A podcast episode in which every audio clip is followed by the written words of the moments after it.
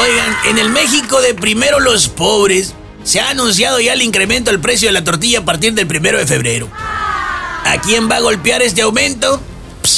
primero a los pobres. Oigan, la economía, no sé si sabían, yo no sabía, tuve que averiguar. La economía es una ciencia que estudia los recursos, la creación de riqueza y la producción, distribución y consumo de bienes y servicios para satisfacer las necesidades humanas. Así es, es una ciencia. Y como el presidente no quiere saber nada de ciencia, pues es por eso que no sabe qué hacer ante esta ya crónica crisis económica.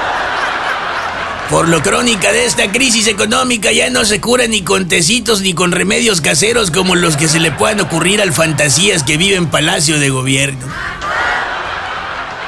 Antier por la mañana, ¿ven? nomás para que vean el ejemplo, el INEGI presentaba un reporte donde señalaba que la fuga de capital extranjero alcanzaba los niveles de hace 31 años.